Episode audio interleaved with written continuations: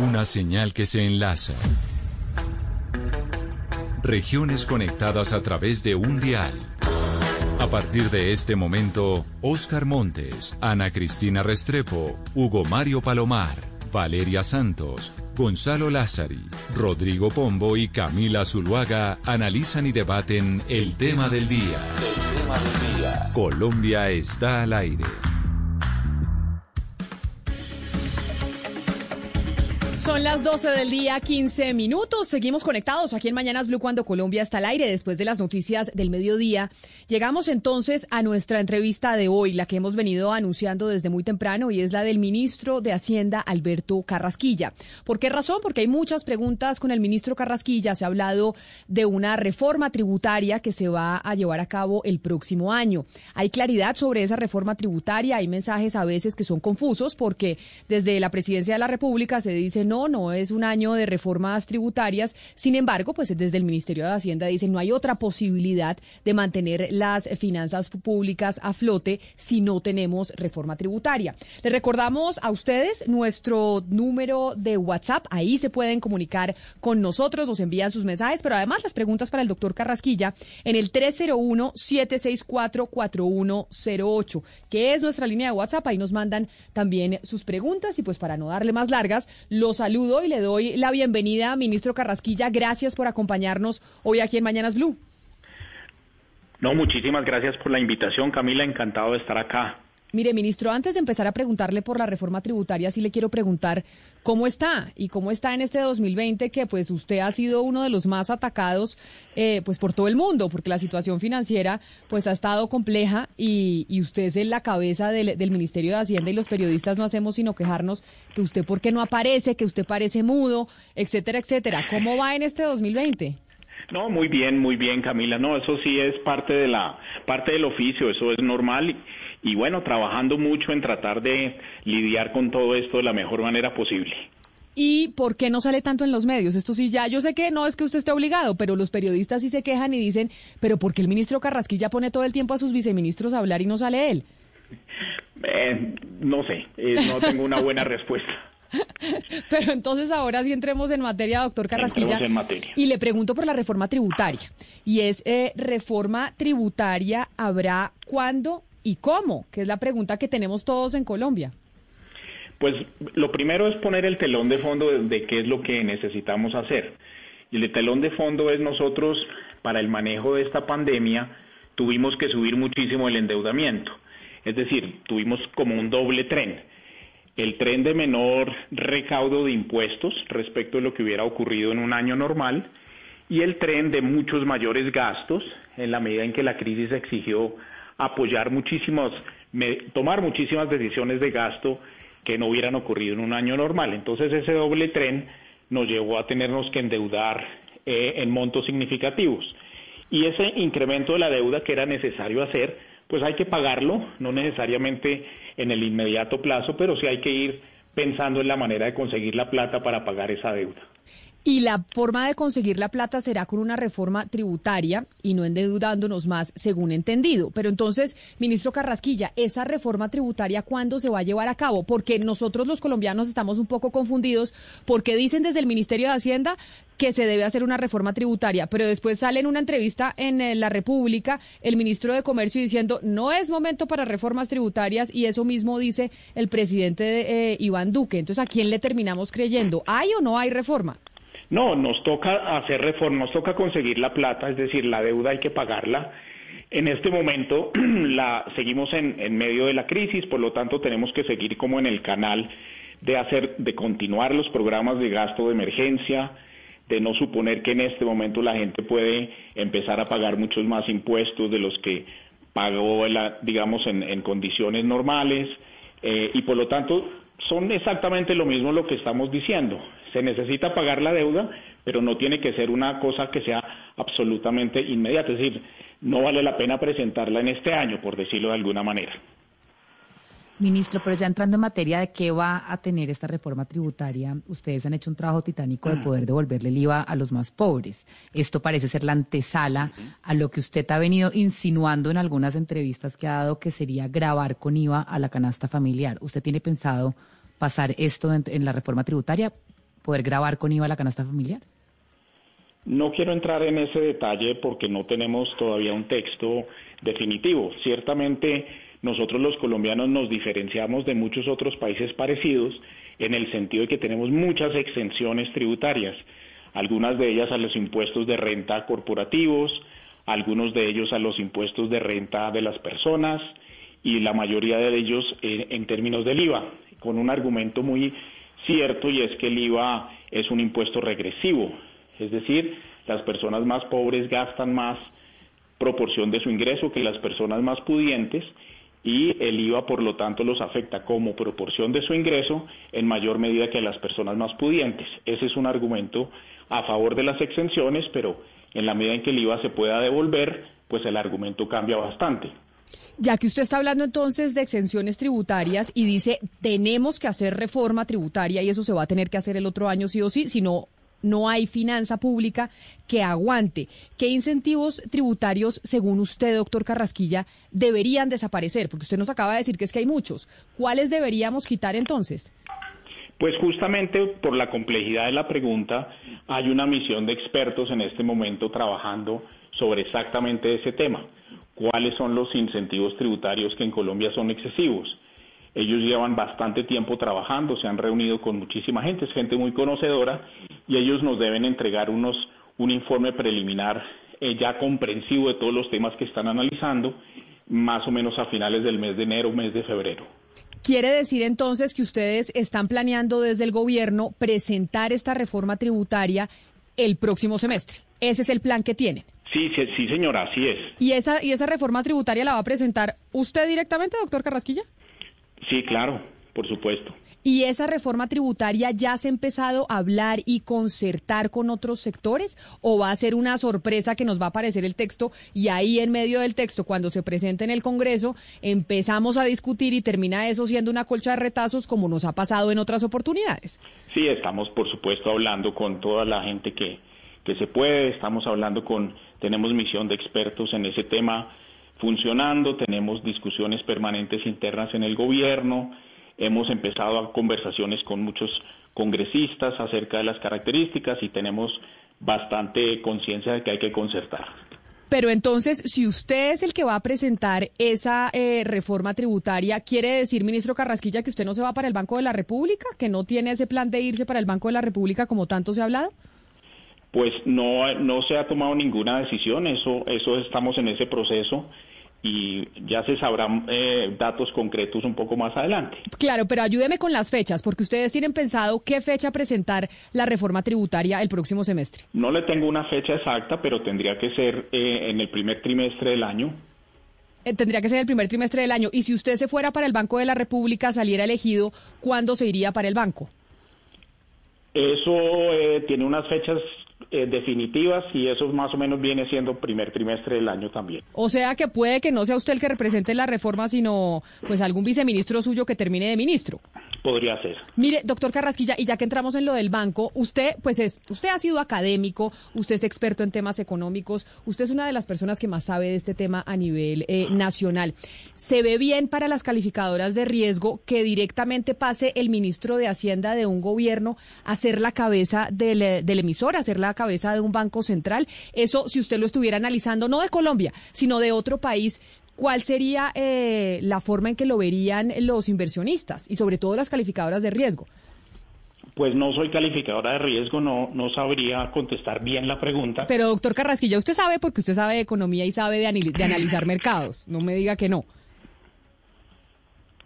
Pues depende de, muchas cosas, depende del país, de la circunstancia, qué sé yo pero, mejor dicho, pero si está, está, si está bien visto o no está bien visto o no tiene nada que ver o eso no importa que pase un ministro de un gobierno directamente a ser la cabeza de un banco central cuando se supone que el espíritu de los bancos centrales es precisamente la independencia.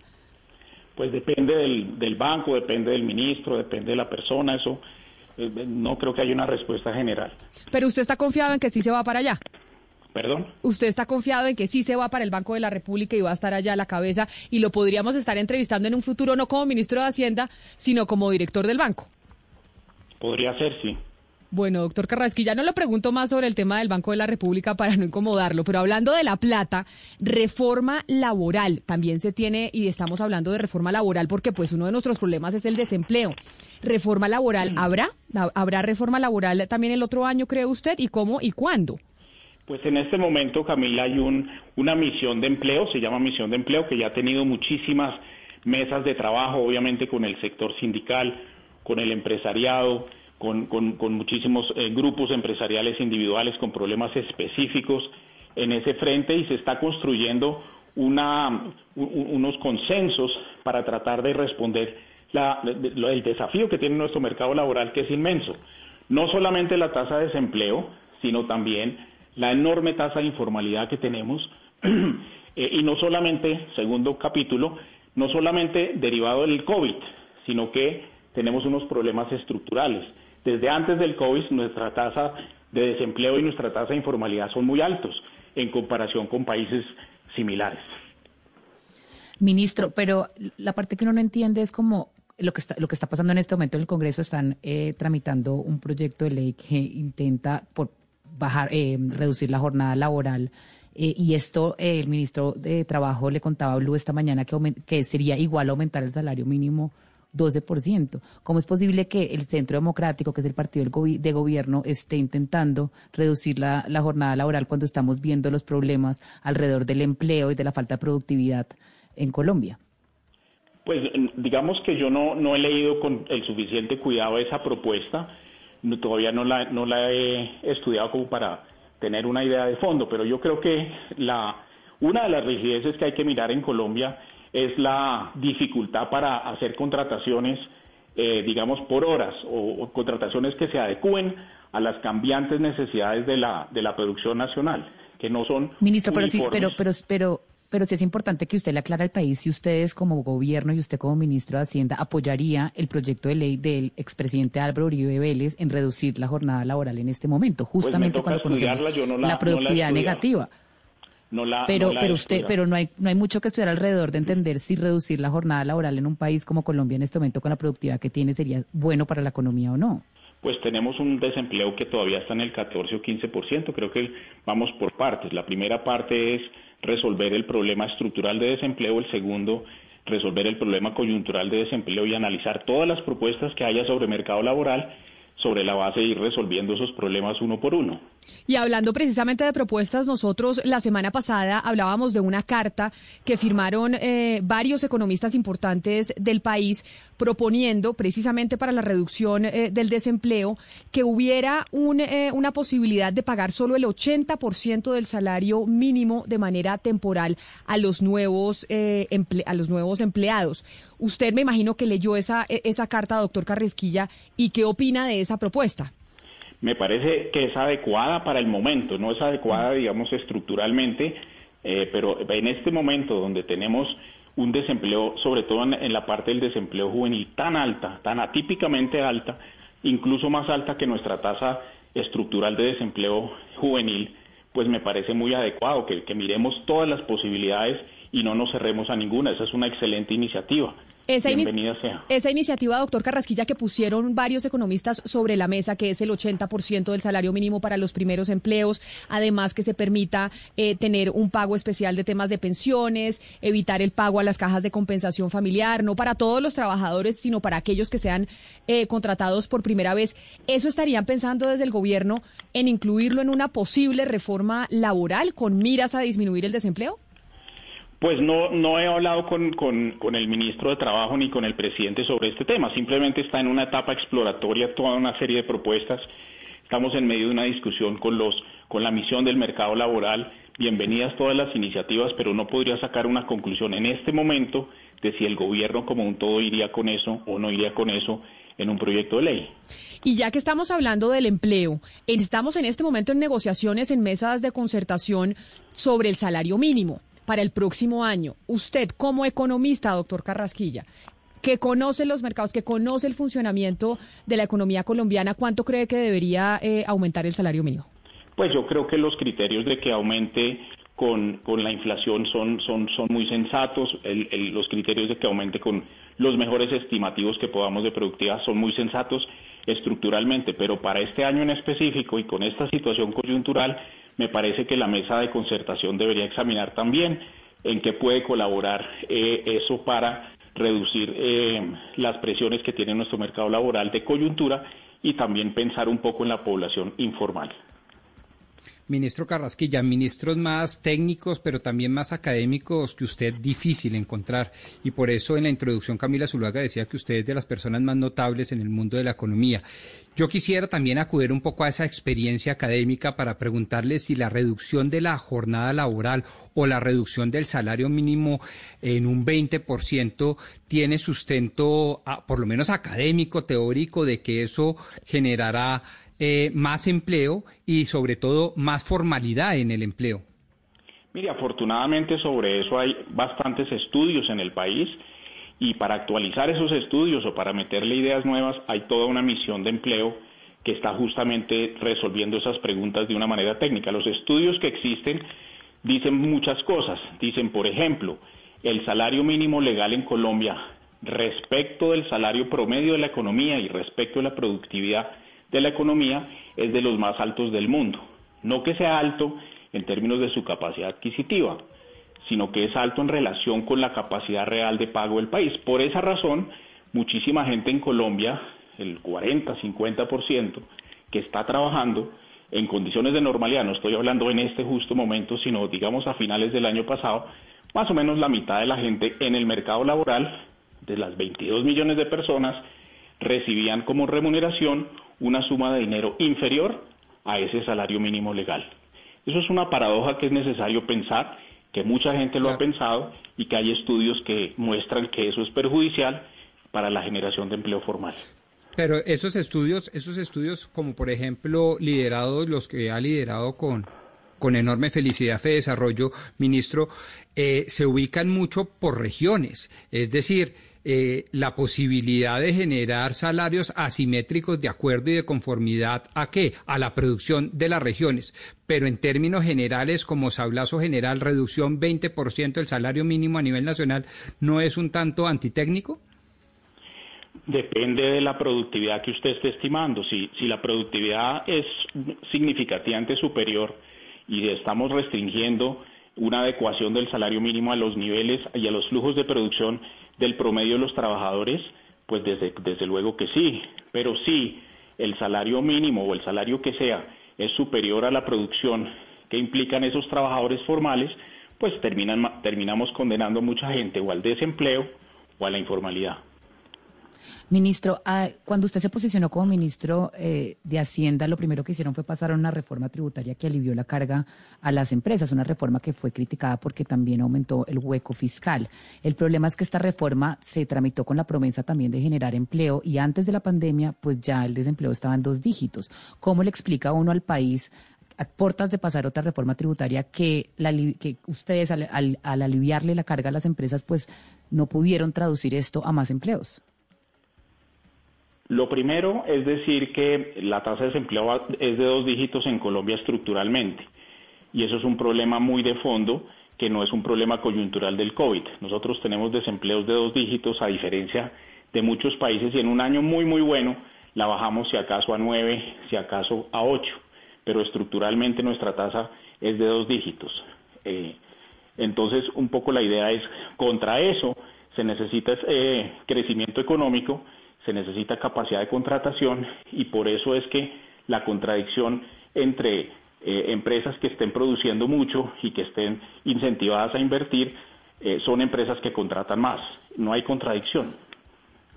Pero, pero, ministro, usted habla de que lo que se necesita es crecimiento económico y lo hemos escuchado usted una y otra vez decir, aquí la única forma es garantizar crecimiento económico, crecimiento económico. Pero muchos bancos centrales y diferentes autoridades ya reconocen que el crecimiento económico por sí solo no, no, no, no es suficiente, que tiene que ser sostenible en temas ambientales, en temas de género. Hay que intervenir para que este crecimiento se pueda traducir a, a cerrar brechas de inequidad y a ayudar al cambio climático da un poco de curiosidad cuando uno lo escucha usted en diferentes intervenciones que usted nunca habla de un crecimiento económico sostenible, verde y con enfoque de género. ¿Usted no cree que esto es necesario en el mundo en el que estamos viviendo en este momento?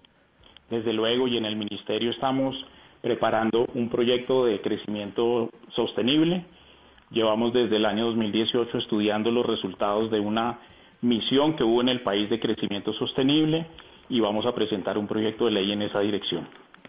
Ya que estamos hablando del desempleo y de cómo la pandemia ah, pues agravó aún más un problema que es estructural en Colombia, a usted se le ha criticado mucho, doctor Carrasquilla, por la poca, por el poco gasto y se ha comparado la actitud de Colombia y del Ministerio de Hacienda con otros países de la región y del mundo, porque dicen Colombia ha gastado muy poquito en el momento en que se tenía que inyectar liquidez al mercado para poder mover la economía porque es que las empresas se estaban quebrando.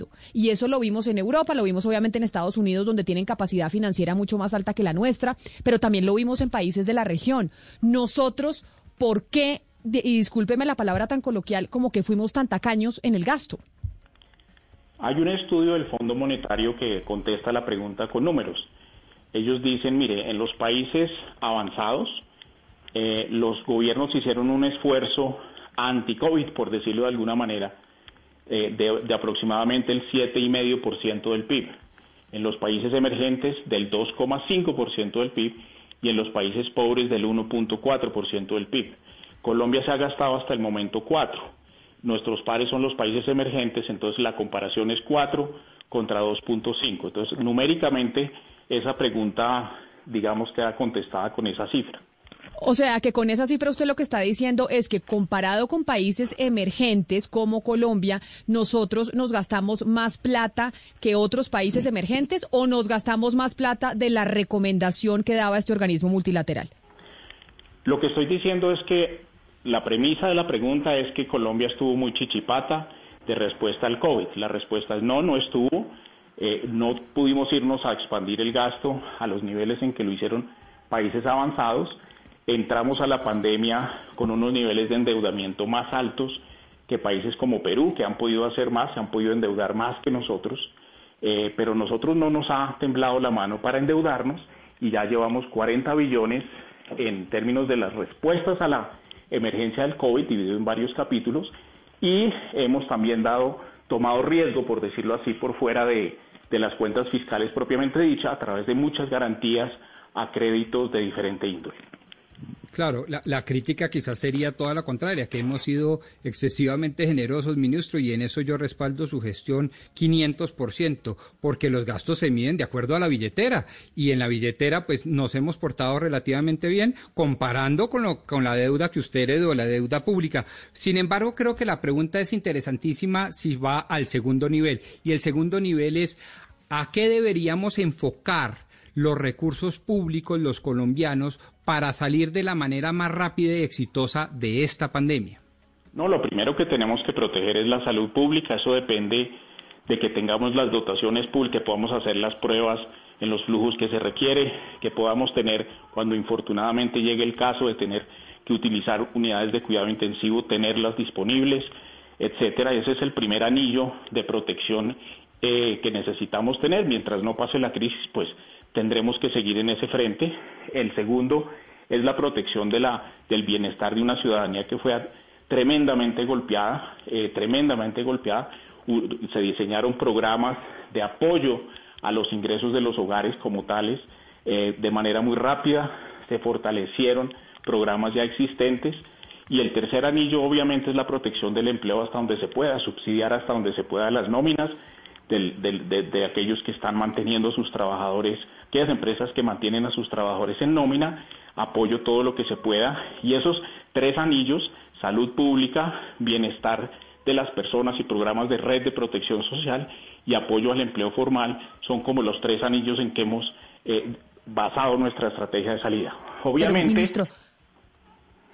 sí, sí es suficiente lo que han hecho porque un informe de la Contraloría que salió hace poco dice que de los recursos del FOME solamente ustedes han gastado el 48% del presupuesto y uno dice, ya pasó el año, ya estamos entrando en otro momento de la pandemia, ¿puede en realidad el gobierno nacional y el Estado darse el lujo de no ejecutar eh, la mayoría de la plata del FOME en este momento cuando las personas están recayendo en pobreza y, y la mitad del país no tiene que comer tres comidas al día? Pues hay unos programas que no se han gastado porque no ha llegado el mes respectivo. Por ejemplo, en el programa de ingreso solidario que se decidió expandir hasta el año entrante, tenemos que guardar la plata para ir cumpliendo las obligaciones. En el caso de los apoyos a la nómina que van hasta marzo, se tiene que guardar la plata para poder cumplir. Entonces, si eso lo consideran no ejecución, pues pongámonos de acuerdo en la contabilidad. Pero, ministro, cuando usted dice hay que guardar la plata para poder cumplir, y ahí empieza entonces con el debate que existe siempre, y es, tenemos que guardar la plata para el futuro, pero resulta que es que tenemos una una situación compleja hoy. Y lo que pasó este año era que se estaban cerrando empresas, se estaban cerrando restaurantes, la gente se estaba quedando sin trabajo, necesitaba comer. Y nosotros pensando en Colombia, y por eso usted usa la palabra mejor que yo, pues mucha gente dijo, estamos siendo muy chichipatos y estamos pensando en qué va a pasar el otro año. Y en este momento que la gente se está muriendo de hambre, ¿qué? ¿Por qué, ¿Por qué esa lógica de pensar guardar para el futuro, que es lo que siempre se ha dicho, cuando tenemos una situación apremiante hoy? Dos razones. Una, porque hay unos programas que se diseñan para, para varios meses después de aquellos en los cuales fueron concebidos. Un programa que se diseñó, digamos, en abril de este año 2020 y que se decidió que fuera hasta finales del año 2021, requiere seriedad en la presupuestación, requiere saber de dónde va a salir la plata para cumplir el compromiso en noviembre, el diciembre, en enero, en fin, meses posteriores. Entonces esa plata hay que guardarla porque ya se comprometió. Y segundo, eh, eh, y en segundo lugar, digamos, que los, eh, la extensión de la, de, la, de la crisis, y este es un segundo componente, uno nunca lo sabe. En el mes de marzo, muchos pensaban que esto se iba a terminar en el, digamos, en el verano, si fuéramos, tuviéramos, en el verano del norte, digamos, en julio, julio, agosto, se iba, íbamos a estar del otro lado. no fue así, y esa incertidumbre respecto de algo tan incierto como es esta esta pandemia pues nos obliga también a, no gastar todos los cartuchos el primer día. Claro, pero está de acuerdo que usted eh, va en contravía de lo que están haciendo los eh, países desarrollados en el mundo, un poco desafiando esa, ese dogma económico con el que hemos vivido siempre, y es que pues tenemos que tener cuidado con el gasto. En medio del coronavirus, ese dogma del cuidado con el gasto, usted lo ha visto en el planeta entero, pues y sobre todo en Europa y Estados Unidos eh, no se está aplicando porque dicen necesitamos gastar ya, necesitamos meterle plata a la economía ya. Entonces, eh, ¿ellos lo están haciendo mal y nosotros bien o cómo? No, ambos, ambos estamos haciendo lo mismo. Nuestra deuda al entrar a la crisis era del orden del 50% de nuestro ingreso. A la salida de la crisis va a ser el 65% de nuestro ingreso.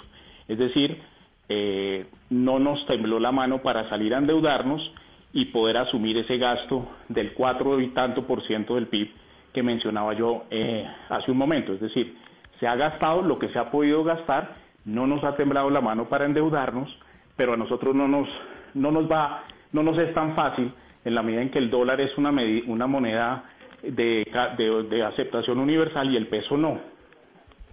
Ministro, una de las cosas que se dijo, incluso el que al que usted reemplazaría en el Banco de la República, el doctor Echavarría, es que la única manera de poder eh, mantener las finanzas públicas en el país con la coyuntura actual es o nos endeudamos internacionalmente, o hacemos reforma tributaria, o vendemos activos de la nación. Ya usted dice, nos hemos endeudado. Ya nos anunció que tenemos reforma tributaria que se presentará en el semestre del en el primer semestre del próximo año. Ahora le pregunto por la enajenación de activos de la nación, es decir, ventas de empresas públicas de nuestro país. ¿Cuál es el plan de enajenación de activos que tienen ustedes precisamente para poder solventar eh, la crisis económica? No tenemos eh, pensado privatizar absolutamente nada. Sí tenemos pensado diferentes maneras de utilizar mejor el capital público, es decir, el capital, las acciones que tiene el gobierno nacional en muchas empresas. Pero entonces, ¿eso qué significa? Hágame la traducción. Que no vamos a privatizar nada. ¿Y, cómo se hace entonces eh, mejorar eh, la participación que tiene el gobierno en esas empresas? Pues usted, es, usted es profesor, fue decano de Economía de los Andes. Cuando un alumno le pregunta como yo, profesor Carrasquilla, tradúzcame eso porque no le entendí. Vamos a, estamos mirando diferentes opciones de tratar de que la, dispersión de acciones que tiene el gobierno por todo lado se puedan eh, usar de mejor manera. ¿Cuál estrategia concreta? No hemos llegado a ninguna conclusión, eh, pero estamos mirando diferentes alternativas. Síntesis, no vamos a privatizar absolutamente nada y estamos mirando cómo usar mejor el capital, los activos mejor de la nación.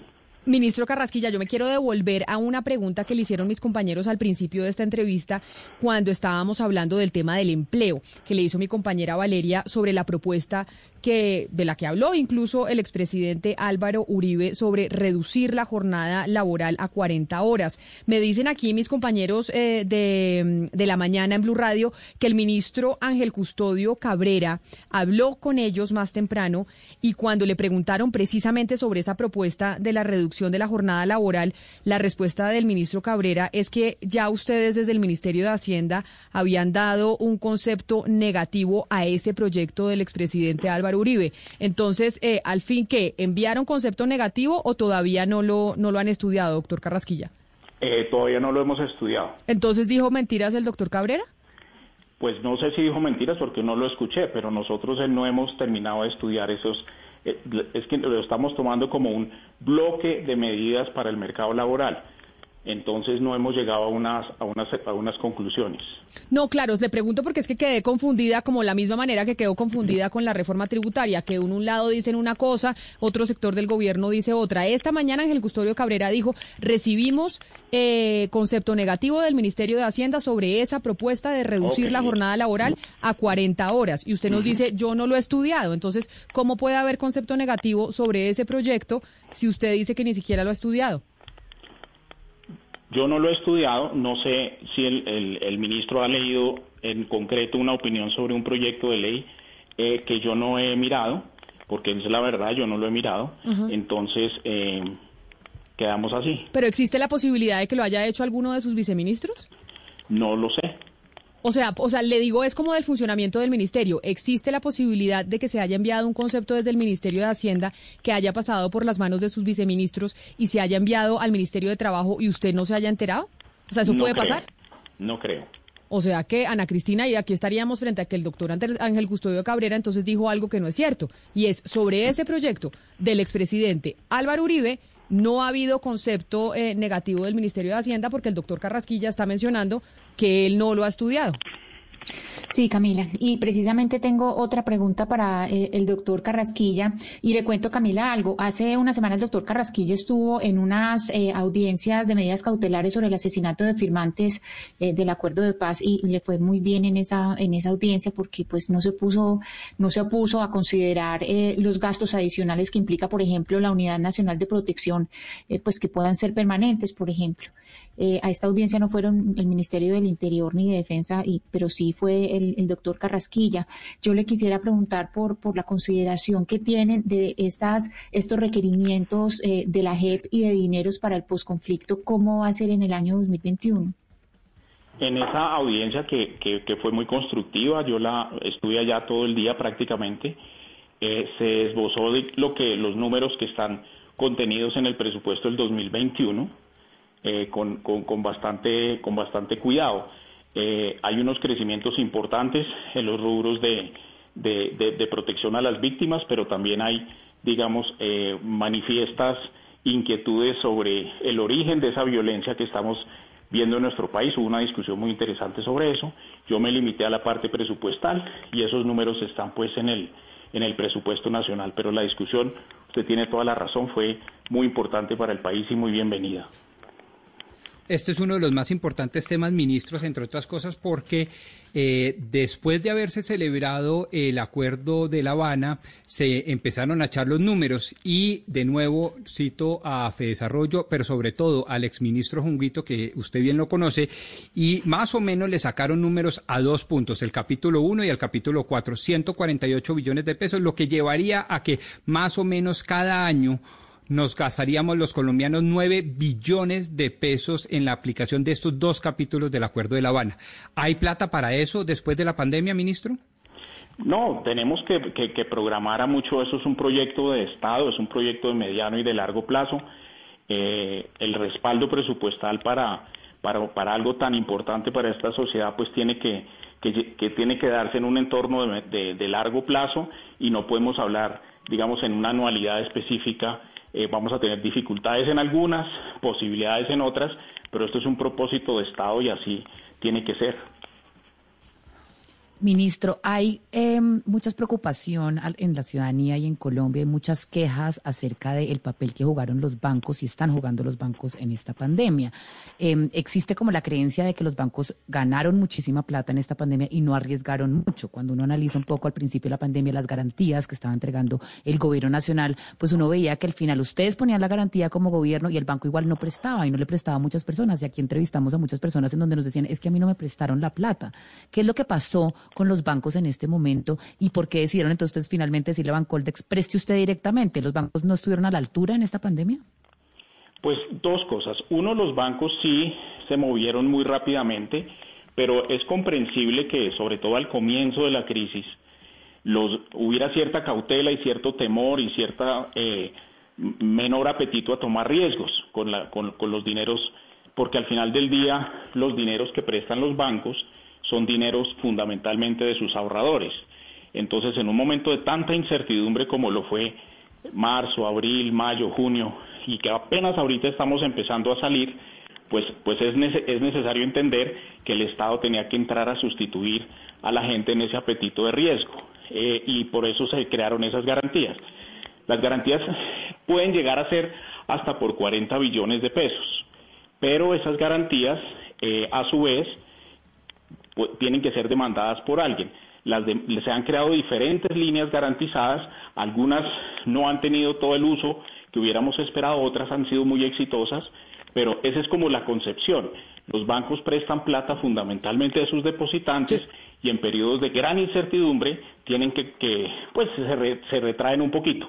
Segundo punto. Y uno entiende el riesgo, eh, ministro, y uno entiende que el banco pues no va a poner la plata de los ahorradores en riesgo, pero por eso ustedes entraron a poner las garantías. Entonces lo que uno no entendía y lo que uno no entendió de la pandemia es el gobierno poniendo las garantías y los bancos igual no prestando. Entonces, ¿qué es lo que pasó ahí? No, a ver, la cartera de los bancos, el stock de cartera de los bancos, lo vimos en el Comité de Seguimiento del Sistema Financiero, no ha caído. Es decir, a, diferencia de lo que podría haber uno esperado en una crisis de semejante magnitud donde se cayeran todas las carteras de crédito, las carteras de crédito en términos reales han venido subiendo. Las tasas de interés en línea con las disposiciones de política monetaria han venido bajando. Yo entiendo, digamos, que haya muchísima gente que se queje, es que el banco no me prestó, etcétera, pero si uno mira los agregados, los agregados no son malos. No son los de un año normal, pero no son malos. Entonces yo creo que sí es necesario tener en cuenta todos los, los diferentes factores que están ahí. Ministro, ya para ir redondeando esta entrevista, tenemos claro que ustedes van a presentar una reforma tributaria el próximo año, en el primer semestre. No sabemos si será usted o será eh, su reemplazo en el Ministerio de Hacienda. Si vamos a presentar esa reforma tributaria, ¿qué tanto, ministro, el Fondo Monetario Internacional va a dictar los lineamientos de esa reforma? No solo de la tributaria, sino, por ejemplo, de la pensional, de la que también estamos hablando, o de la laboral en nuestro país, porque ustedes han comunicado que el Fondo Monetario Internacional nos prestó una, suma, importante, 5.400 eh, millones de dólares. ¿Quedamos muy comprometidos con el FMI? ¿Nos van a decir cómo tenemos que hacer esas reformas? No, el, acuerdo con el, con el fondo es un acuerdo que viene del año 2009. Es una línea de crédito contingente, contingente justamente a que pase algo tan grave como lo que ha pasado en este momento, que ponga en peligro la estabilidad eh, del país, la posibilidad de financiamiento de su balanza de pagos, eh, y, y esa es una línea que Colombia suscribió desde el año 2009. Se utilizó por primera vez en virtud del semejante tamaño de crisis pero los términos de esa línea están definidos desde el año 2009, no, son, no se imponen, digamos, en este momento. Y en segundo lugar, pues el fondo no, tiene, no tendrá nada que ver con el con la caracterización de esas reformas. Pero, y entonces, ministro, otra pregunta que se hacen sobre todo la gente que está interesada en los mercados es cómo van a traer esa plata al país para que no se generen muchas presiones sobre el precio del dólar, que pues es la divisa eh, pues mundial. ¿Cómo van a traer ustedes esa plata a Colombia? esa, esa es una, una excelente eh, pregunta. Yo creo que hay que tener, primero que todo, cautela en el momento de entrar Segundo, en aras de, manejar justamente esa situación y en virtud de que el Banco de la República está interesado en aumentar su stock de reservas internacionales, pues llegamos a un acuerdo mediante el cual unos 1.500 millones de esos eh, los va a comprar directamente el banco para cumplir así su objetivo de tener más reservas internacionales y así suavizamos un poco el efecto sobre el mercado. Como usted se va para el Banco de la República, doctor Carrasquilla, le pregunto como ministro y como futuro director del banco, y es, ¿cuál sería una tasa adecuada de cambio en nuestro país para el dólar, precisamente por cuenta de esas presiones de las que estamos hablando cuando ingrese la plata de préstamo del FMI? Para usted, ¿cuál cree que sería una tasa de cambio aceptable y que le funcione a nuestra economía? Yo creo que la tasa que estamos observando eh, a pesar de toda esta volatilidad de los mercados internacionales, de toda la incertidumbre del COVID, de todos los problemas que hemos tenido con los términos de intercambio, con los precios eh, del petróleo, etcétera, es una tasa de cambio que gracias a que está flotando, eh, me parece a mí que se ha mantenido en unos niveles razonables. Entonces yo lo que diría es, estos niveles que estamos observando, un rango de más 5% de esto, menos 5% de esto, es más que razonable y y me parece que ha funcionado muy bien el mercado cambiario. Yo le voy a hacer el resumen de esta entrevista y es, usted se va para el Banco de la República. Usted em, eh, ha dicho que se presenta reforma tributaria el primer semestre del próximo año. También ha dicho que no se van a vender activos de la nación. ¿Quién le gustaría que lo reemplazara en, eh, en el Ministerio de Hacienda, doctor Carrasquilla? Camila, no, no, no voy a opinar de eso, entenderá por qué. No, no quiero opinar de eso. Pero no le gustaría que el doctor Zárate ocupara eh, su, su, lugar, ya que el doctor Zárate salió del Banco de la República para Minacienda y usted, eh, y usted va de Minacienda para el Banco de la República. ¿Le gustaría que él fuera su reemplazo? Pues ni lo uno ni lo otro son decisiones mías. la decisión es del presidente de la República. Claro, pero yo, pero usted puede, pero usted puede responder si le parece quién podría ser un buen reemplazo para usted, doctor eh, Carrasquilla, y por eso le preguntaba lo de lo del viceministro Zárate, y como él ha venido estando hablando en los últimos días, pues eh, tal vez podría ser un buen reemplazo suyo. Pues eso no es mi decisión, eso no no tengo nada que decir sobre eso. Doctor, Oscar Montes, usted le tiene una no, una no muy buena noticia al, eh, al ministro Carrasquilla sobre los anuncios que ha hecho. Sí, Camila, yo, yo conociendo un poquito el pragmatismo del doctor Carrasquilla, me atrevería a decir que él también eh, debe conocer cómo está el ambiente en el Congreso. Para, para un año preelectoral, eh, doctor Carrasquilla, medírsele a tres reformas tan importantes y tan trascendentales, la tributaria, la laboral y la pensional. ¿Usted sí cree que hay ambiente en el Congreso de un año preelectoral para, para meterse en, esta, en, estas, en estas empresas los congresistas? Yo creo que, digamos que si se plantea una, una reforma de la política social, eh, digamos que es muy costoso para un congresista en cualquier año, pero sobre todo en un año electoral, discutir temas que la ciudadanía a veces no, no entiende. Es decir, la gente le gusta cuando le prestan plata, pero no cuando toca pagar. Eh, cosas de ese estilo. Y como viene un periodo de que nos toca pagar unas deudas que adquirimos, pues muchas de las cosas van a ser impopulares. Pero el punto de fondo es que también estamos pensando en grande en términos de la política social. Pero, de este pero digamos, usted conoce muy bien el Congreso, doctor Carrasquilla. ¿Usted de verdad sí cree que estas reformas, las tres, las va a sacar adelante el, el gobierno? La verdad. Yo creo que sí, por supuesto, si no, no trabajaría con tanto entusiasmo como trabajo. Y qué bueno que trabaje con tanto entusiasmo. Doctor Carrasquilla, la última pregunta antes de que se vaya, porque ya le escuchamos el celular que le está sonando. ¿Usted es capaz de comprometerse y de garantizarle a los colombianos que su llegada al Banco de la República no va a implicar una falta de independencia de ese emisor, del órgano central de la economía de nuestro país? Que esa relación que, que muchos están temiendo de que usted directamente del gobierno pase al Banco de la República pueda ser contraproducente, ¿usted se compromete con que eso no será así? Esa no es mi decisión, Camila. Esa, esa, no, esa decisión no la tomo yo. pero en caso de que usted llegue, pero si es su decisión saber que, que, van a estar de manera independiente, en caso de que usted llegase a la, a, la, a la, dirección del Banco de la República, usted se compromete con que ahí va a haber independencia y no vamos a tener un matrimonio nefasto que se intentó dividir precisamente entre gobierno y Banco Central. En ese, cuando llegue el caso, entonces hablamos. No, pero usted tendría que haga de cuenta que le estamos haciendo una entrevista para el cargo. ¿Usted diría que sí o no? Diría que es insuficiente información. estoy pensando en otros temas. Ministro de Hacienda Alberto Carrasquilla, mil gracias, mil gracias por haber aceptado esta entrevista. Con muchísimo gusto. Un abrazo grande, 12 del día, 59 minutos. Pues bueno, lo más probable es que el ministro Carrasquilla sí termine en el, en el Banco de la República y la gran pregunta es sobre la independencia entonces de ese ente emisor. Vamos a hacer una pausa y ya regresamos con Meridiano Blue, que tiene muchas eh, noticias. A ustedes, gracias por habernos enviado todas sus preguntas a nuestra línea de WhatsApp, que ahí las tuvimos en cuenta como insumos precisamente para hacer esta entrevista. Nos vemos nuevamente el miércoles. Feliz Día de las Velitas.